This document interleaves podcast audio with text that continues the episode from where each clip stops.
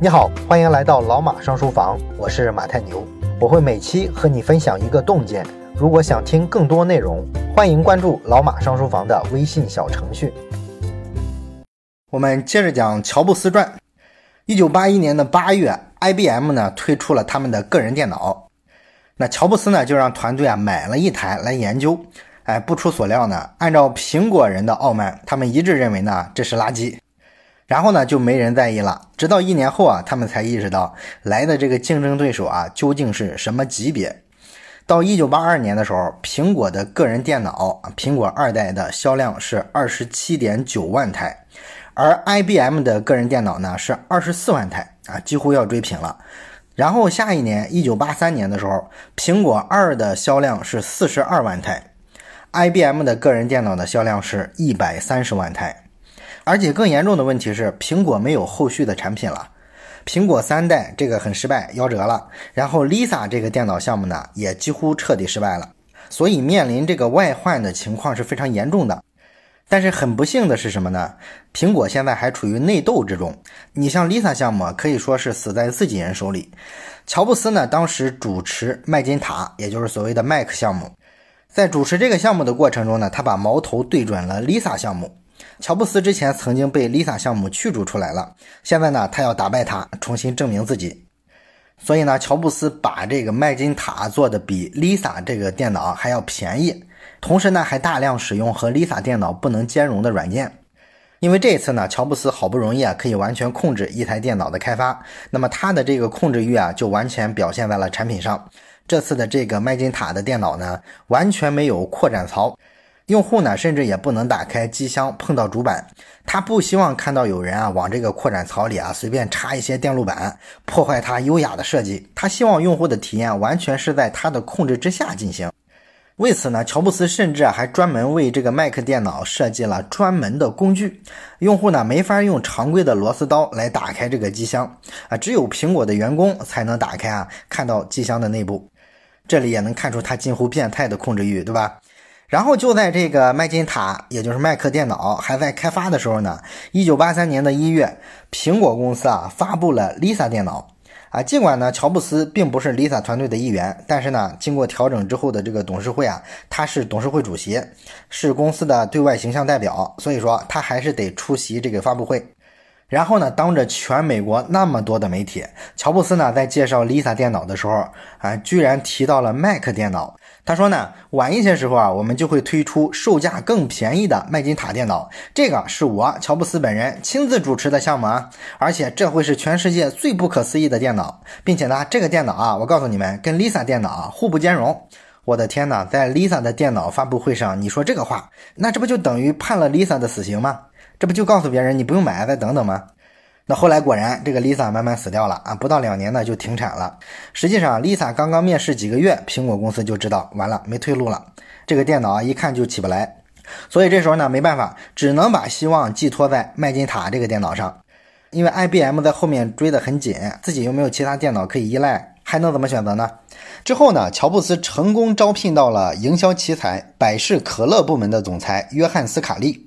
那好多人啊，可能都听过，乔布斯打动他靠的是那句话：“你是想卖一辈子糖水呢，还是跟我一起改变世界呢？”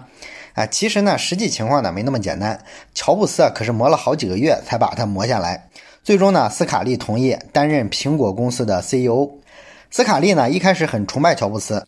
他觉得自己和乔布斯非常像，而后来呢，乔布斯实际上也承认了，其实呢，他是一直在操控斯卡利，哎，故意呢表现的自己跟斯卡利特别像，而他对斯卡利操纵的越多，实际上在他的心底啊越看不起斯卡利，这也为他俩后来关系的破裂埋下了伏笔。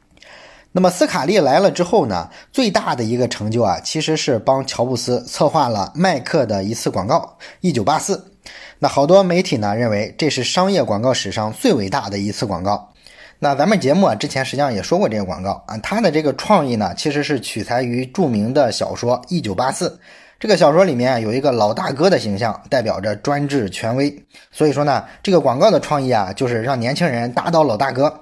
那么明眼人啊一眼就能看出来，苹果用老大哥暗示的是巨无霸 IBM。那这则广告呢，就把这个麦克电脑啊塑造成是为个人自由而战的一个斗士。面对想统治世界、想控制人们的邪恶的大企业啊，唯有苹果这家反叛的黑客公司才能阻止他。大概是这么一种内涵。然后这个广告呢，在美国的这个超级晚的休息时间播放的，所以很快引起了全美的轰动。乔布斯很欣赏这个广告创意。不过呢，这则广告传递的观念，其实跟乔布斯做的事儿，你仔细想想的话，正好相反啊。苹果的产品可一点都不自由，一点都不开放啊！苹果的产品体现的都是乔布斯式的那种控制欲啊。这个 Mac 电脑啊，其实比人家 IBM 的那个个人电脑要更专制。IBM 的个人电脑还能兼容很多不同厂家的软硬件呢，所以苹果公司才更像老大哥。然后在做这个 Mac 电脑的过程中呢，乔布斯跟比尔盖茨产生了一次决定性的交锋啊，这是两个互相都看不上对方的大人物。但是在当时呢，乔布斯已经是家喻户晓，身价几亿美金，而盖茨呢还是个弟弟。微软当时还没做操作系统呢，只是家普通的软件开发公司。当时呢，乔布斯主动找到了盖茨和微软，啊，希望微软给他们的 Mac 电脑啊编写程序啊，比如那些文字处理软件啊、图表啊、电子表格什么的，这不是微软擅长的吗？而且呢，这些程序啊都要做成适应苹果的图形界面系统。那这个开发过程呢，乔布斯自然会给盖茨展示一下他们现在做成的这个图形界面系统，啊，整个过程呢，乔布斯肯定是弄得神秘兮兮的，但是盖茨呢看了之后啊，他自己说其实没觉得有什么了不起。但是过了一段时间之后呢，随着苹果跟微软合作关系啊出现了一些问题，双方最初的这个合作计划呢是把微软开发的那些应用程序打上苹果的商标，然后呢跟这个 Mac 电脑一起捆绑销售，每台电脑上的每个应用可以给微软提成十美元的收入。但是后来呢，乔布斯临时又改了决定啊，他打算不预装微软的软件了。这样呢，微软就得努力把自己的软件直接卖给其他的电脑厂家，或者是卖给其他的消费者。但是从后来看呢，这个分拆这次合作没成，其实对微软更有好处，是吧？因为他们把自己的软件单独销售之后啊，确实能赚更多的钱。如果跟 Mac 电脑捆绑的话，Mac 电脑后来又不是很成功，所以说反而会限制自己的发展啊，这也算是微软因祸得福了，并且呢，这次的合作让盖茨也意识到图形界面其实是计算机系统未来发展的方向。他觉得呢，既然苹果能够仿效施乐公司的技术发展出一套系统来，那我们微软应该也有这个能力仿制一套系统啊。微软公司啊，当时也有从这个施乐公司跳槽过来的工程师啊，人家都见过图形界面是什么样。所以说呢，后来盖茨就开始做操作系统，于是就有了这个举世闻名的 Windows 系统。然后乔布斯知道之后呢，就大喊大叫啊，说你盖茨偷了我们的东西，还把这个盖茨呢叫到苹果公司，两个人啊当面对质啊，这算是一场世纪大对峙了。那在这次对峙里面呢，盖茨就做了一个非常经典的反驳，他做了一个比喻，他说呢。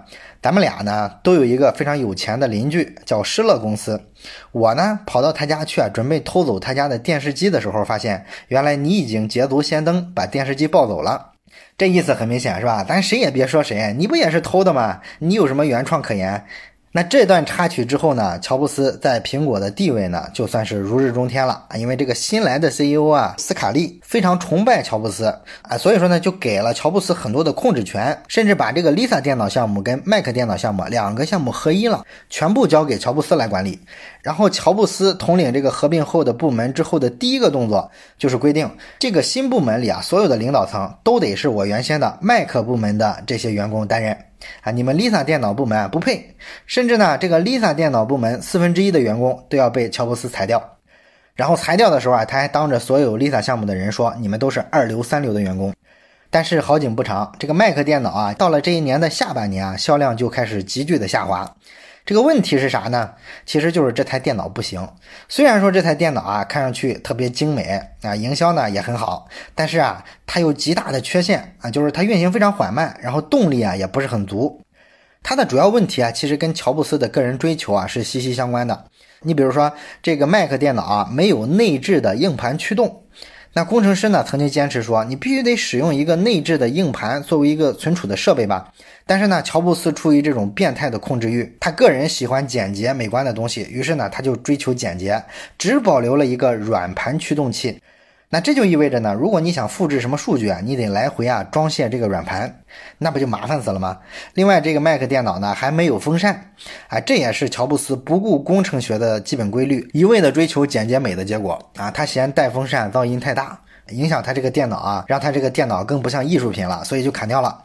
啊，这就造成呢电脑啊一运行就发热，然后各种零部件啊故障不断。然后到了一九八四年底的时候啊，原先的这个 Lisa 电脑啊销量几乎是零了。啊，Mac 电脑呢又半死不活，所以呢，乔布斯在特别绝望之下就做了一个很下三滥的决定，他决定啊在仓库里还剩下卖不出去的这个 Lisa 电脑上安装了一种仿 Mac 程序，然后呢对外说啊这是一种新版本的 Mac 电脑。哎，这一举动啊，就惹恼了很多工程师啊！大家都是冲着苹果比较酷、比较有追求来的，结果呢，你欺骗消费者啊！所以呢，好多核心的工程师啊就愤然离职啊！甚至呢，有一位这个 Mac 电脑的核心工程师叫布鲁斯·霍恩，他也决定离开啊！他跟乔布斯告别的时候呢，乔布斯直接当面怼他说：“我告诉你啊，Mac 电脑出的所有问题都是你的错，你看是吧？人都走了，这锅甩的是吧？真是有担当的好领导。”这个霍恩呢，呵呵一笑就走了。啊，之后呢，真正重磅的新闻来了啊！苹果公司的创始人之一沃兹尼亚克选择离开啊。他离开的理由呢，是他主导的这个苹果二代的这个部门，其实当时呢还创造着苹果销量的百分之七十，也就是说，苹果当时的主要的营收啊，靠的是这款老产品。但是当时从乔布斯到其他部门，对于这个老的苹果二的这个部门啊，有些轻视。但是你们其他部门要是成功了，那还则罢了。你们其他部门不是都没成功吗？那你还怠慢人家。所以沃兹尼亚克呢，作为这个苹果二电脑之父，他就觉得很不舒服。加上乔布斯天天这么闹，他也受不了。所以说呢，就离职了。离职之后呢，沃兹尼亚克是准备做一个智能遥控器。然后呢，他就找了一家设计公司帮他设计产品。而这家公司呢，正好也是苹果的供应商，他也在帮苹果设计产品。那么乔布斯知道这件事儿之后呢，就威胁这家设计公司，你不许给沃兹尼亚克设计产品。那后来呢，沃兹尼亚克认为呢，这就是乔布斯啊小家子气，他是嫌弃啊沃兹后来在这个媒体上直言不讳的批评过乔布斯，而乔布斯说呢，我这不是个人恩怨，这是因为呢沃兹尼亚克设计的设备啊跟苹果公司的产品使用的是同一种设计语言，这个呢可能会让人啊误以为这设备是苹果公司产的，所以乔布斯说我是为了保护苹果公司的利益。之后的一九八五年，乔布斯和斯卡利决裂了。乔布斯指责斯卡利不懂产品，而斯卡利呢，觉得乔布斯啊沉迷于细微的技术调整跟设计细节，没有效率，也没有大的商业格局。那董事会呢，就对两个人啊进行了调节。那调节的基本态度呢，是告诉斯卡利，你呢应该用更大的权力啊去履行管理苹果公司的职责，你少花心思整天跟乔布斯混在一块儿。然后呢，董事会又告诉乔布斯，你应该把麦克部门的这个内部混乱情况给我解决了，不需要你再去啊对别的部门指手画脚，做好你的本职工作就行了。那在董事会的这种态度之下呢，后来再开会的时候啊，这两个人又直接对峙起来了。斯卡利呢，后来是鼓足了勇气，告诉乔布斯，你还是应该放弃麦克部门的这个管理权啊，离开麦金塔，然后给你一个新产品，你去开发新产品去吧，你不适合做这个管理。乔布斯呢，却认为斯卡利不合格，他主张呢让董事会啊罢免他，甚至呢，乔布斯说在经营企业方面，我比你斯卡利要更好。哎，这话呢就把斯卡利惹怒了，他让会场的所有人对这个问题呢进行投票，那结果呢当然是毫无悬念的，哎，所有人都认为啊乔布斯是不具备管理能力的。于是呢，斯卡利就在其他的董事会高层的支持下，罢免了乔布斯的这个麦克团队的负责人的地位。但是呢，允许乔布斯啊可以继续留在苹果担任董事长，并且呢给了他一个全球产品架构师的这么一个虚职。那乔布斯呢就算是在苹果公司啊被彻底架空了。而乔布斯呢也没消停啊，他跟这个麦克团队的几个还愿意跟着他干的工程师啊就商量，要不咱们出来弄一家新的公司吧。他们决定呢给学校啊做一台新的电脑。啊，于是呢，这个乔布斯就跟董事会提出辞呈，啊，说我后面要去开发新电脑了，而且他承诺啊，这个新公司啊肯定不会跟苹果公司存在竞争关系，并且呢，我只会带走少数的非关键员工。然后作为早期股东的麦克马库拉就很不满意，他就质问乔布斯：“你凭什么带走任何一个人？”乔布斯就保证说：“哎呀，我带走的只是级别很低的员工，而且他们本来这两天也打算辞职了。”那董事会呢就勉强同意了。这些董事们啊，也还算仁至义尽。他们甚至提议说，苹果公司啊，可以向这家新公司注资百分之十的股份，并且呢，让乔布斯啊仍然能留在苹果公司的董事会。当然，投资最后乔布斯他们没要。但是问题是啊，当乔布斯告诉公司他要带走哪五个人的时候，所有人都怒了。啊，你这不扯淡吗？这五个人是最资深的工程师，根本不是什么级别最低的员工。乔布斯呢，又一次因为撒谎惹恼了所有人，所以呢，公司决定跟乔布斯撕破脸。于是呢，苹果公司在媒体上发布了一份声明，指责乔布斯违反了在这个董事会上的声明，聘用苹果公司的高级员工，这是挖墙脚行为。而乔布斯呢，本来准备在媒体上反击，但是呢，被人劝下来了。最后呢，也是写了一封辞职信，登在了媒体上。这事儿就算落下帷幕了，双方正式分手。而有意思的是呢，苹果公司对外宣布正式接受乔布斯的辞职。